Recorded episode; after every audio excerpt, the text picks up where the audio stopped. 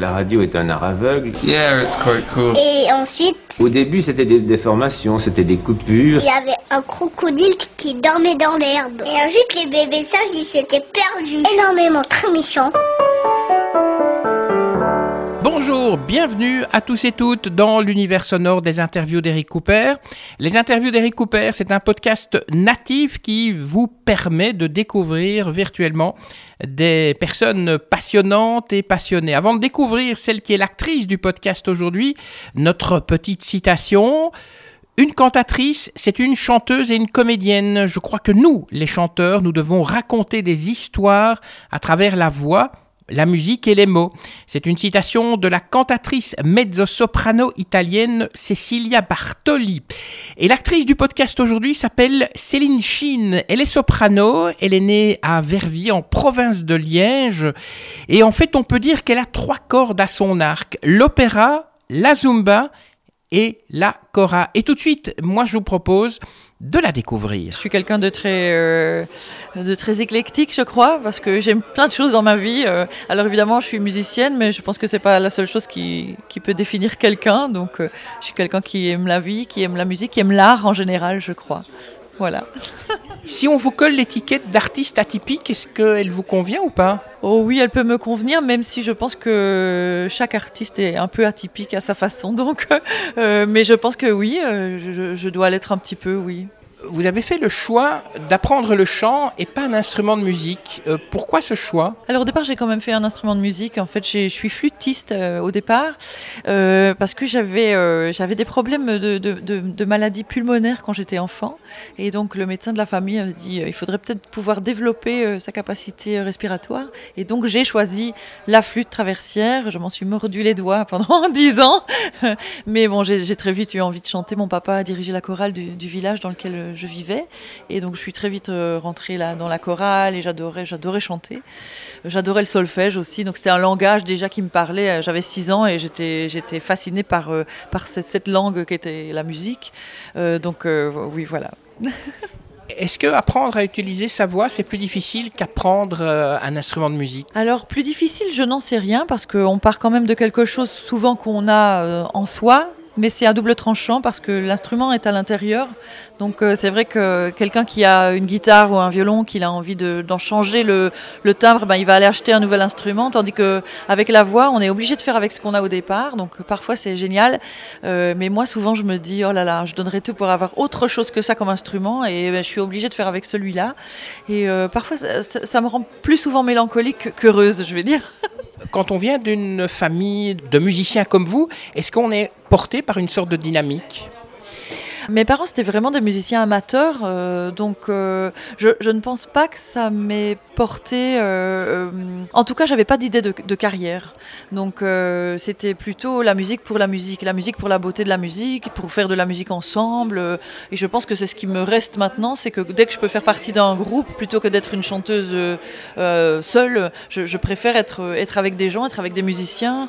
Donc peut-être que c'est ça que, que la famille, la façon de, de vivre la musique dans la famille, c'était plutôt euh, le, les, mouvements de jeunesse, c'était la chorale du village, c'était des choses qui se faisaient très simplement en fait. Et donc j'ai gardé, je crois, ce côté, euh, ce côté de, vivre les choses simplement et, vraiment pour la passion de la musique pure et, pas pour euh, les plans de carrière et voilà tout, tout ce qui est calculé.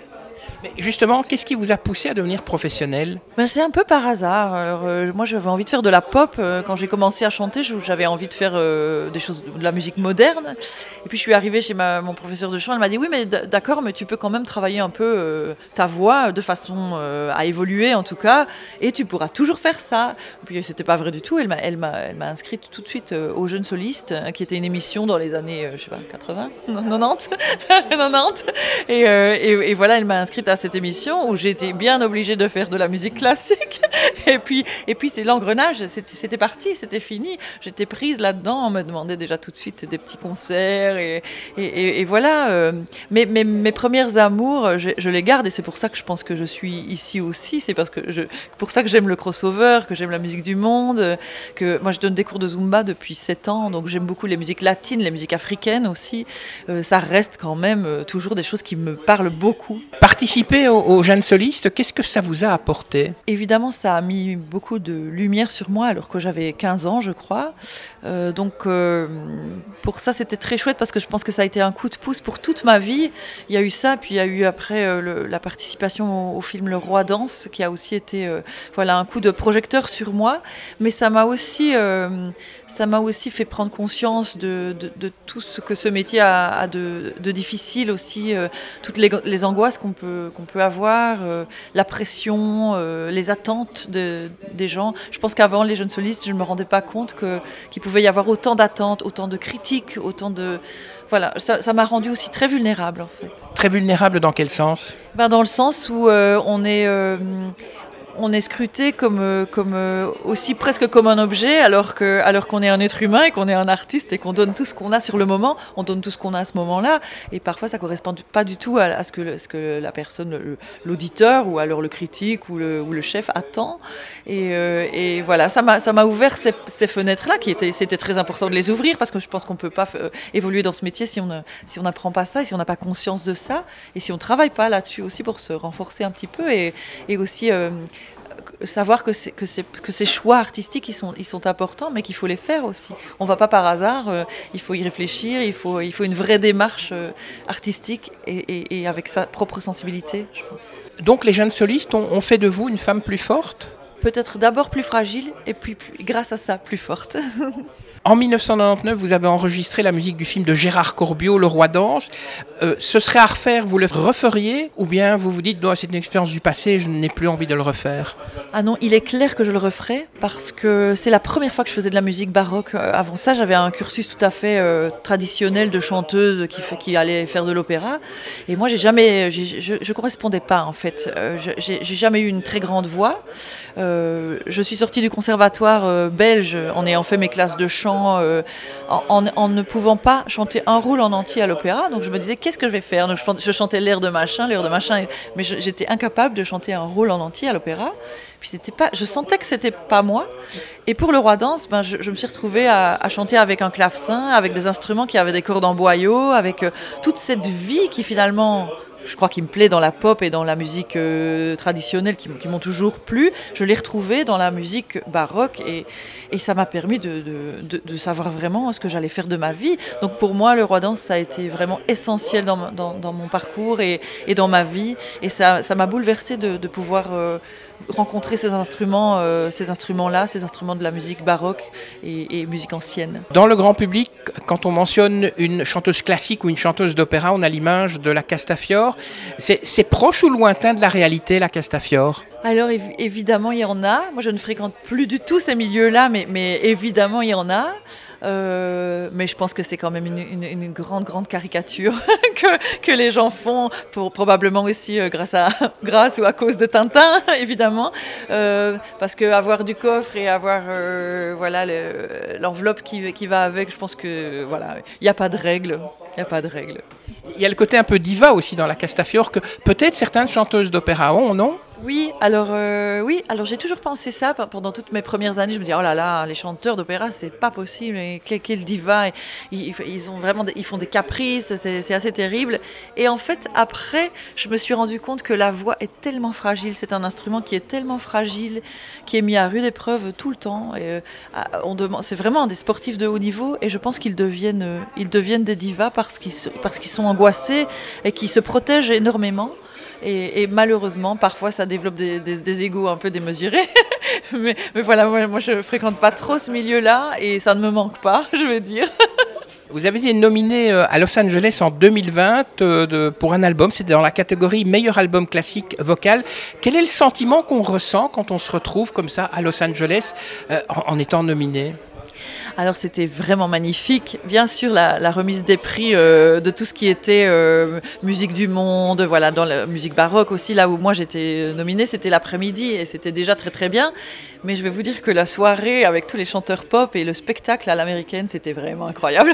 Donc j'ai savouré d'être là-bas. J'adore, moi j'adore Rosalia, il y a euh, Lizzo, il y a plein de, chanteuses et chanteurs qui étaient là-bas.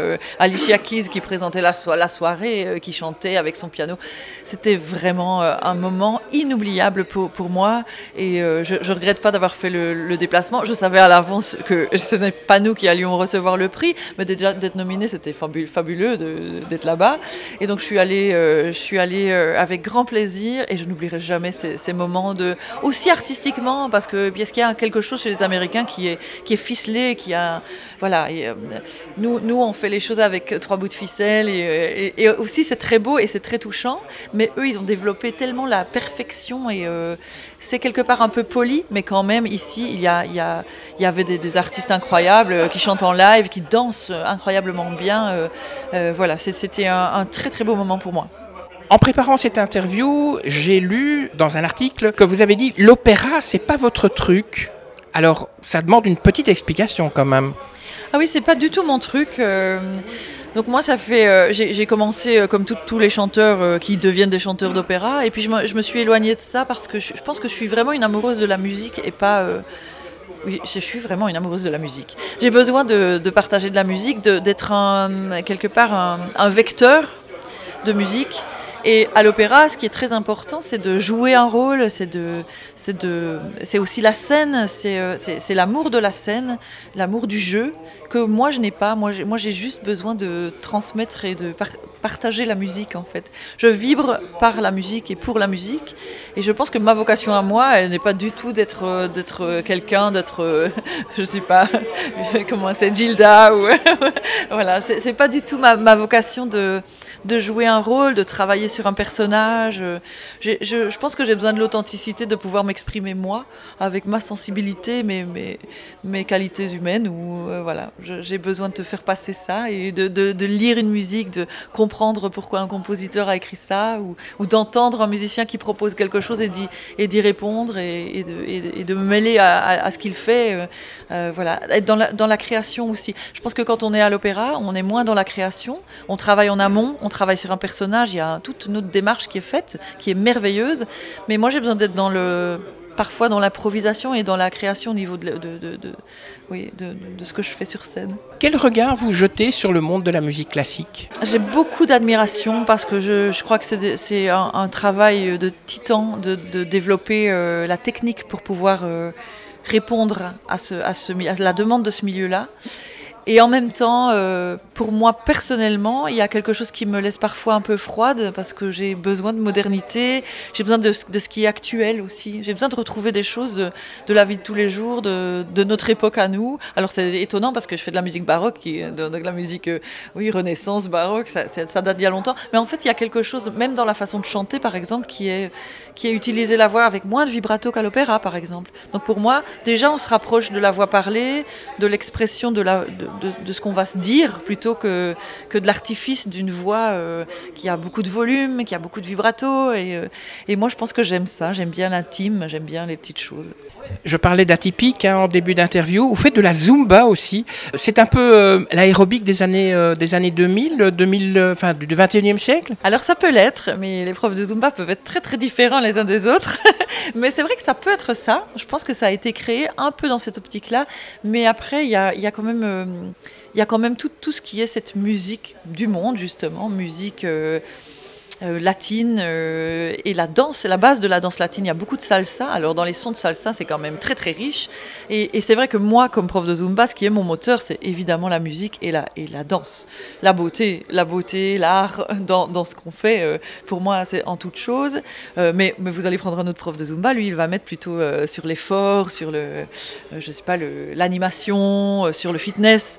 Voilà. Même, moi, ma vision de, de, ça et, ce que j'essaie de partager à mes élèves toutes les semaines quand je, quand je suis là, deux fois par semaine.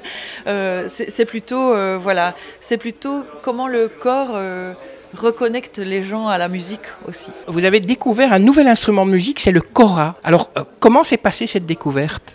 Alors c'est l'akora, c'est euh, on, l'appelle euh, aussi la, harpe euh, africaine. c'est très joli. Je vous invite à aller voir les images. C'est un instrument qui est très beau à voir avec un grand manche et puis une boule en dessous qu'on tient entre les jambes et, on joue un peu comme une, une harpe, une mini harpe, je dirais. et oui, moi je l'ai découverte parce que j'adore Sona Jobarté, qui est une artiste je pense qu'elle vient de Gambie, et qui a créé une, académie aussi pour, pour, pour, les enfants là dans le pays, qui développe plein de choses, mais qui a une voix juste divine. Et et qui joue elle-même. Alors c'est un instrument qui est normalement un instrument d'homme. C'est, pratiquement jamais joué par des femmes. Alors maintenant un peu plus, parce que c'est, transmis de génération en génération. Et Mamadou vous en parlerez bien mieux que moi, mais mais euh, voilà, il c'est, vraiment euh, étonnant. C'était déjà étonnant d'entendre une femme jouer de la cora et, chanter. Elle a une voix juste incroyable. Et donc je suis tombée amoureuse de cet instrument euh, un peu grâce à elle, j'avoue. cette chanteuse-là que j'ai vue en concert un tas de fois dès qu'elle vient un peu tout près de la Belgique ou en Belgique, j'essaie d'y aller parce que ça me fascine. Et donc, euh, c'est un instrument qui me fait m'envoler. À trois notes, c'est trois notes, et je suis, je suis ailleurs. Il y a quelque chose de, magique. Mais je pense que beaucoup de gens ressentent ça avec cet instrument-là. Et c'est vrai que dans la musique baroque, on a le luth qui ressemble très fort aussi. Le luth, euh, euh, le oud aussi ressemble. C'est toute la même famille d'instruments. Donc, je crois que quelque part, je m'y suis, retrouvée dans ces sonorités-là. Et, et, voilà. Donc, d'où est né le nouveau projet projet euh, euh, Cora baroque avec euh, quelqu'un qui joue de la Cora magnifiquement bien. Justement, c'est la question que j'allais vous poser. Vous faites partie d'un trio avec Karim Baguili et Mamadou Dramé. comment vous l'avez construit? Comment s'est construit ce, trio? Eh bien, je, participais à une émission sur Musique 3 qui s'appelle L'île paradisiaque où je faisais écouter des, musiques que j'aimais et j'ai donc fait passer Sona Jobarté. et derrière, la, derrière de l'autre côté de la radio, il y avait Gabriel Alloin qui est le, qui est le directeur de la ferme du Biérot, qui a écouté l'émission, qui s'est dit oh là là, là il y a un projet peut-être à proposer. Euh. Et donc c'est lui qui nous a rassemblés. Il m'a contacté, puis il m'a dit est-ce que ça t'intéresse de créer un, programme de crossover avec euh, avec de la cora? Parce que j'ai entendu que ton rêve c'était de, chanter avec de la cora.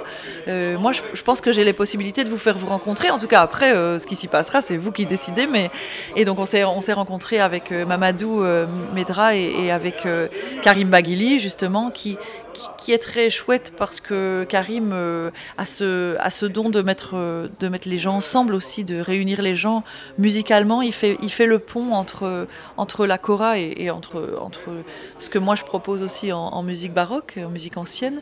Euh, et donc on s'est retrouvés à trois et on s'est dit bon bah on va, on fait, on, se voit quelques fois et on voit si ça prend. On essaie des choses. Alors c'était hyper stressant parce que on n'a pas le même langage, on parle pas, voilà, on parle pas de musique de la même façon et on n'a pas non plus, euh, on, lit pas la musique de la même façon. Il y en a qui lisent avec les oreilles. Moi, je lis avec mes yeux. Euh, je, voilà, je, suis très, très assez, assez fine solfégiste. Enfin voilà.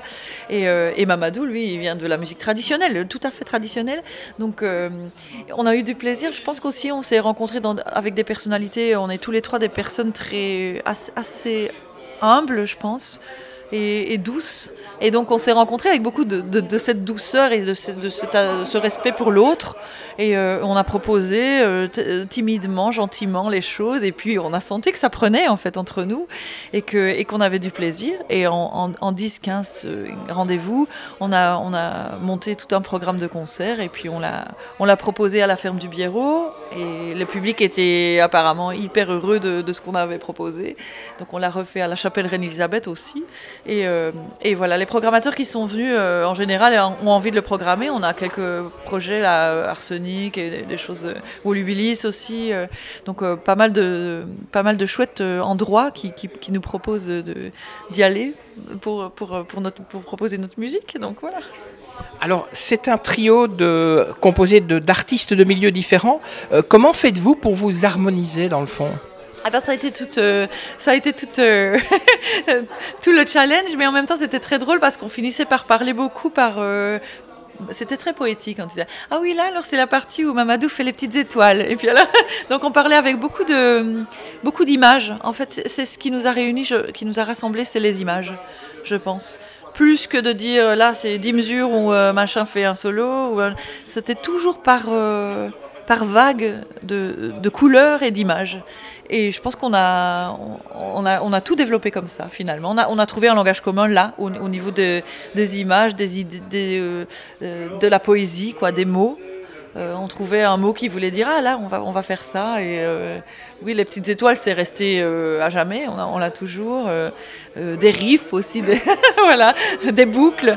Oui. Donc il n'y avait pas vraiment de leader dans le groupe Ah non, il n'y a pas de leader du tout dans notre, dans notre groupe. Euh, euh, Karim, euh, il jongle très bien avec, avec tout ce qui est... Lui, il compose beaucoup, il crée beaucoup de musique de film, par exemple. Donc, quand on devait enregistrer, c'était plutôt lui qui, qui gérait ça. Euh, parce qu'il est très organisé pour ça. Alors il disait moi je pose ça et puis toi tu mets ça par dessus et puis euh, donc euh, peut-être lui lui réunit en tout cas. Il rassemble mais il n'y a pas du tout de personne dominante dans le, dans, dans, le groupe et ce qui est très chouette parce que souvent dans un groupe s'il y a un chanteur souvent ça va être lui qui va qui va être le leader. Et, en fait moi j'aime pas cette position là mais je me suis trouvé très bien avec eux deux parce qu'on a on est un vrai trio en fait. Vraiment trois personnes avec des univers différents et puis là on, et s'unit euh, pendant une heure, euh, une heure dix, et, on, et on partage, Vous parlez de partager, vous êtes prof aussi. Toutes vos expériences font que vous enrichissez encore plus vos élèves grâce à ces expériences ben, J'espère que c'est ce qu'ils viennent chercher chez moi, Parfois, j'en aiguille certains euh, vers d'autres professeurs qui, qui, vont leur offrir, je pense, plus. Voilà, par exemple, au niveau de l'opéra, euh, bien sûr, j'ai des chanteurs qui arrivent chez moi et ils sont bien obligés de faire de l'opéra, donc je, je, suis obligée de travailler ça avec eux. Mais c'est vrai que je pense que pas que ce soit ce que je donne de mieux, en tout cas, euh, j'ai envie de donner autre chose que ça aussi. Euh, moi, je pars beaucoup du texte, par exemple, dans, mon travail. Je pars beaucoup du style aussi des musiques qu'on aborde, parce que je pense que la technique part du, ressenti qu'on a dans une certaine musique ou dans une autre. On va pas chanter, mais même, euh, voilà, on va pas chanter de la pop comme on va pas chanter du classique. Et je pense que parfois, il faut pas chercher la technique avant de, avant de, il faut essayer la musique et la technique vient toute seule, parce que l'instinct fait que va nous faire faire un geste de voix ou un geste vocal différent donc euh, moi, je, crois beaucoup à ça. Et euh, j'espère que mon, parcours un peu atypique euh, peut offrir ça aussi à des élèves qui sont atypiques. Parce que souvent on essaie de les, on essaie de les polir pour qu'ils correspondent à, un certain standard. Et c'est bien dommage parce qu'un artiste, justement, ce qu'il faut développer chez lui, c'est ce qui n'est pas standard et ce qu'il a d'unique. Et moi, c'est vraiment ce que j'essaie de faire avec mes élèves. Le futur pour vous, c'est quoi? Euh, Quels sont vos projets? Est-ce que vous avez un, CD de prévu peut-être pour le, trio ou pas? Alors le, trio, on vient juste de mettre en boîte euh, il y a quelques jours euh, le disque, donc j'espère, il devrait partir à la presse fin du mois de juin. donc j'imagine que ça va, ça m'étonne parce que ça va beaucoup plus vite en musique du monde. pour le classique, parfois on attend un an avant la sortie d'un disque parce que le montage est fastidieux. Donc ici ils m'ont dit ah non non non, ça va aller très vite. Voilà. Donc ça c'est le prochain. Et puis moi j'ai d'autres qui vont, qui vont sortir aussi. J'ai un CD euh, avec de la musique de Bach qui va sortir euh, euh, bientôt. On a enregistré il y a quelques mois. J'ai un enregistrement prévu avec Philippe Pierlot, qui est, un, qui est un musicien qui fait de la viole de gambe et qui est, de la région de Spa.